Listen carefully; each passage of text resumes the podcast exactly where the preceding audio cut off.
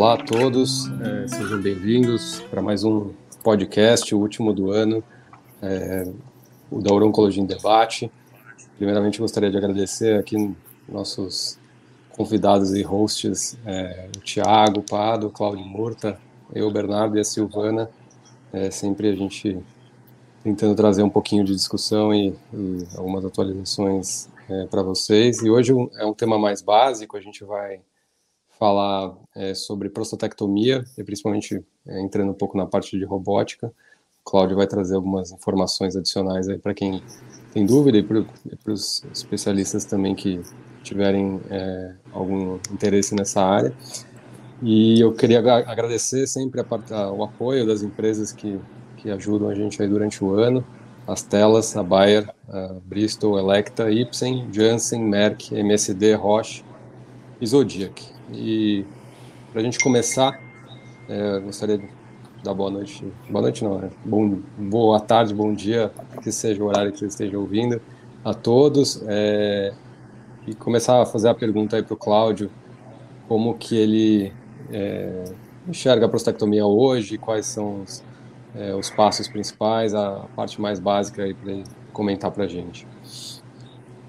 Bom, obrigado. Um prazer estar aqui falando com vocês, Thiago, Bernardo Silvana. É, a cirurgia de, de, de, retirada da próstata por câncer, né, que é a prostatectomia radical, ela é uma cirurgia é, que envolve a retirada da próstata, das vesículas seminais e eventualmente dos linfonodos. E, obviamente, se você tirou ali a, a próstata, você precisa reconstruir o trânsito urinário, é, fazendo anastomose da bexiga, do colo vesical na uretra. Né? Esse paciente é um paciente que ele tem câncer localizado, eventualmente um câncer localmente avançado. É, você deve se preocupar sempre com margem, né? Mas além da questão oncológica, por ter a, a, passagem dos nervos é, erigentes, né, os nervos que vão promover a ereção e estar tá junto, né, o ápice prostático do esfíncter urinário, você tem que se preocupar muito é, com os resultados funcionais em termos de continência e potência do paciente, principalmente pacientes mais jovens. A, a cirurgia é uma cirurgia que foi descrita inicialmente em 1979 pelo Patrick Walsh e, e, e cirurgia convencional, obviamente, uma incisão mediana infraumbilical e, e durante esses anos todos aí, né, quase é, mais de 40 anos, ela evoluiu bastante, passando da cirurgia convencional para a cirurgia laparoscópica e agora a cirurgia robótica.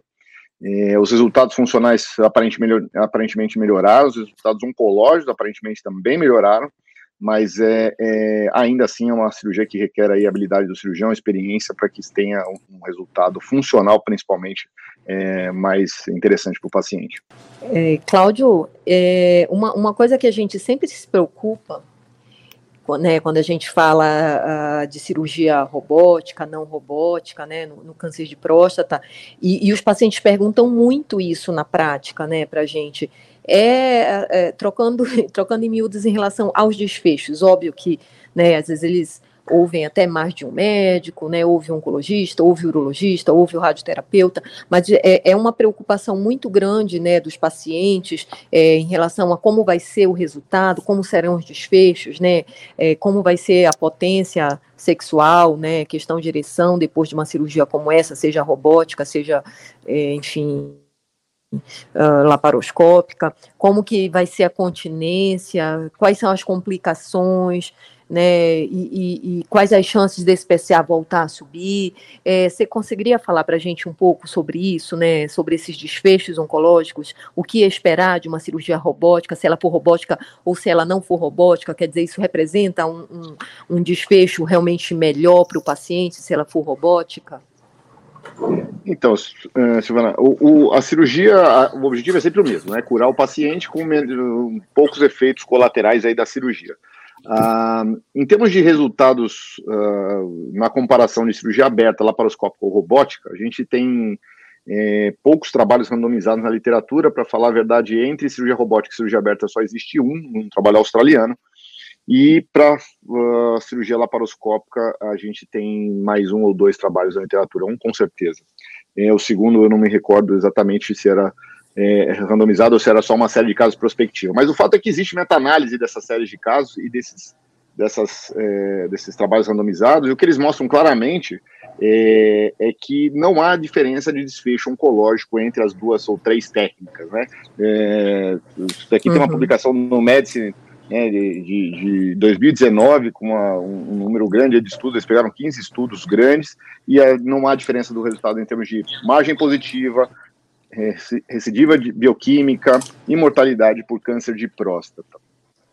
É, do ponto de vista funcional, é, a gente também não há, ainda não conseguiu, na, no, no, trabalho randomizado aí, é, australiano, mostrar diferença é, em termos de continência e potência entre a cirurgia aberta e a cirurgia robô assistida. Isso com questionários, foram aplicados questionários, é, foram na questão da continência, número de pads utilizados, a ausência de pad, e a gente sabe que chega aí, após um ano de, de, de cirurgia de segmento, você tem 90% dos pacientes sem necessidade de uso de pad diário.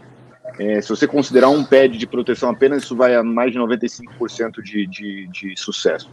A potência, você depende muito do paciente, obviamente, da, da questão pré-operatória desse paciente e do, da cirurgia que é realizada, né? Então, se você fez um nerve sparing, né, se você preservou o nervo, ou se você foi um pouquinho mais uhum. agressivo por causa da doença e não preservou, mas as séries, aí já séries de, nessa, nesse estudo randomizado não houve diferença, nas séries de casos tem séries aí publicadas na literatura de robô, é, com até 90% de potência após um ano e meio, dois anos de segmento.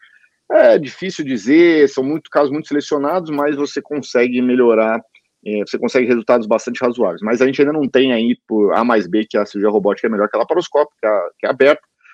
Uh, existe uma, um, um, estudo, alguns estudos, três estudos randomizados entre laparoscopia e cirurgia robótica. A, a, única vantagem aí, aparentemente, da cirurgia robótica parece ser em termos de recorrência, recorrência não, desculpa, em termos de, de retorno à, à continência, que é mais precoce com a cirurgia robótica em relação à cirurgia laparoscópica, mas sem resultados a longo prazo diferentes.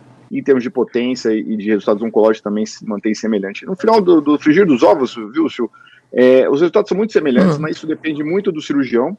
E o que existe realmente é uma melhor, uma menor chance de sangramento, menor taxa de transfusão, men um pouquinho menos de complicação e um, um, um tempo de internação mais curto com a cirurgia laparoscópica ou robótica em relação à cirurgia uh, aberta convencional. Esse é o único que a gente conseguiu uh, demonstrar aí por estudos randomizados a vantagem do, do robô em, em relação é, a cirurgia aberta, pelo menos o que a gente tem até o momento.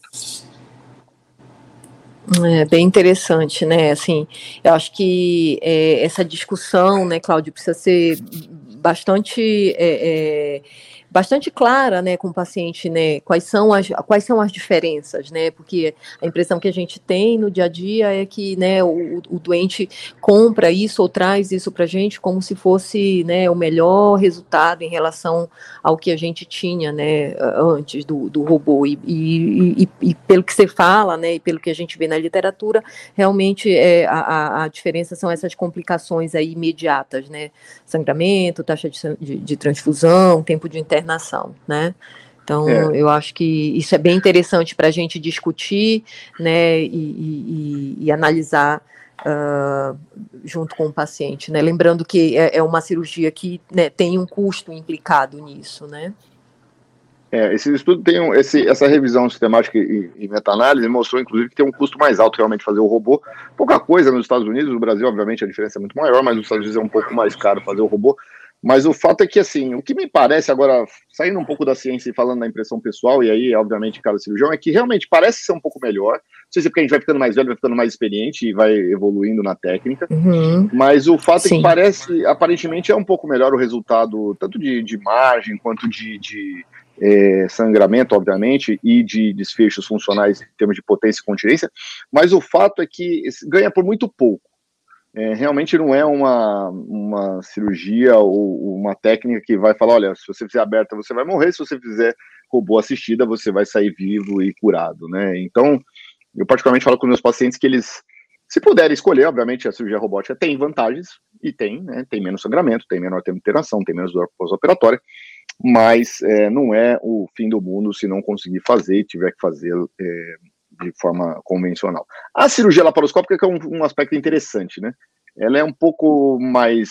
Uh, fica um intermediário entre as duas, mas tem uma taxa de retorno da continência mais tardia, o que atrapalha bastante aí é, no modo de ver a, a, ela como um método é, que se compare à cirurgia robótica, né? Então, essa taxa do retorno Sim. da continência, esse tempo de retorno da continência é muito ruim, E, e aí, se for para fazer uma economia, né, vamos pensar que financeiramente é melhor fazer então a cirurgia convencional do que a cirurgia laparoscópica. Isso é uma opinião pessoal minha. E, e é um assunto interessante porque. Obrigada, Cláudia. É, nós, nós, como oncologistas, né, Silvana, a gente é procurado pelo paciente para uma opinião sobre a, a, cirurgia robótica ou, ou prostatectomia, a, a, laparoscópica, se vale a pena esse, esse gasto adicional para fazer o procedimento ou não. E, e, eu acho que é uma discussão balanceada, como o Cláudio comentou, né? É explicar que realmente a gente não tem um benefício claro ainda, mas a recuperação parece ser melhor e, e Sim. E se for um cirurgião com uma experiência, com, com uma curva de aprendizado, já tem uma, uma mão cirúrgica boa, é, eu acho que vale a pena sim a discussão. Então a gente acaba sempre favorecendo a, ro a robótica também, apesar de não ter essa, essa literatura uh, mostrando ganho de desfecho oncológico. Sim. Deixa eu aproveitar, a gente tem os últimos minutinhos aí, emendar no gancho do Thiago, é, já que você falou em curva de aprendizado, né? Cláudio é muito experiente, faz cirurgia robótica com muita frequência, mas eu queria que ele comentasse um pouquinho sobre a curva de aprendizado do robô versus aberta e qual que ele prefere, uma cirurgia aberta com um cirurgião experiente ou uma cirurgia robótica com um cirurgião é, com pouca experiência, né? Porque na prática eu, eu acabo vendo que, que tem muita divergência entre os tipos de cirurgia robótica e quem realmente opera com frequência e bem tem bastante é, bons resultados, mas nem sempre isso é verdade. Se puder comentar um pouquinho, Cláudio. Bom, é, a curva de aprendizado da cirurgia robótica, na verdade, o robô veio para facilitar a cirurgia laparoscópica, né? Se você comparar com a curva de aprendizado da cirurgia laparoscópica, ela é muito menor com um robô, né? Ah, o que a gente vê na prática também é que o, a, as novas gerações eles estão mais habituados aí é, a mexer com, com robô ou mesmo a laparoscopia em relação a quem é mais velho. Eu peguei uma fase intermediária entre a cirurgia, fiz muita cirurgia aberta, depois fiz bastante laparoscopia, agora fazendo robô, né? Então acabei pegando as três fases da, da desenvolvimento da técnica, mas é, é, a curva é mais curta, né? Tem gente que vai falar 50 casos, 100 casos, 150 casos. O fato é que, na minha opinião, todo dia você aprende com cada cirurgia que você faz, então é uma curva que não tem fim. Uh, entre fazer a cirurgia aberta com alguém que tem muita experiência ou fazer uma robótica com quem não tem experiência nenhuma, obviamente eu prefiro fazer com um bom cirurgião. E é é, e esse é o grande problema de qualquer trabalho científico cirúrgico, né? Você depende da mão do, do colega, né? Então, esse trabalho é, australiano que eu citei, randomizado, por exemplo, a, a taxa de sangramento deles é, da cirurgia aberta é de 1.300 ml, quer dizer, é muito sangramento, né? Isso é média, né? Não é o que eu vejo quando eu fazia cirurgia aberta até poucos anos atrás, é, com meus residentes lá no, no, no Hospital Brigadeiro ou no ICESP. Então, assim, é, é, esse é o grande problema da gente conseguir provar que o robô é melhor ou pior do que uh, a técnica aberta. Né? Você compara duas, dois cirurgiões diferentes, com experiências diferentes, numa técnica diferente. Né? É importante ouvir isso, né? É, muito bom, muito bom, Cláudio. É, eu acho que a, a, discussão, como disse o Thiago, né, é uma discussão balanceada e, né, em torno, e assim, ouvir, né, a, a expectativa do paciente, né, e eu acho que juntar com a experiência do cirurgião, é, e eu concordo que provavelmente é sei, a, o melhor método cirúrgico, né, é, que se tem hoje em dia, né, desde que o cirurgião seja um cirurgião experiente que vá conseguir trazer esse benefício aí é, a curto prazo, né, uh, como você bem citou. Acho que é isso, pessoal. Cláudio, mais algum comentário final? Eu acho que tu, o comentário é que depende do, você depende do médico, né? Você depende do, do bom oncologista, do bom radioterapeuta, do bom cirurgião, do bom médico para indicar, desindicar e, e fazer o, a parte técnica. É, é, isso que vai fazer diferença e não simplesmente uma máquina que vai sentar lá e vai fazer. Pelo menos por enquanto, não sabemos o futuro ainda. Né? Sim. Muito bom, gente. Obrigada, viu? Até, até o próximo podcast, né, que vai acontecer no ano que vem. E esperamos todos vocês lá, eh, junto com a gente. Obrigada, obrigada, pessoal. Obrigado, um abraço. Boas festas a todos. Obrigado, pessoal. Boas festas. Boas festas.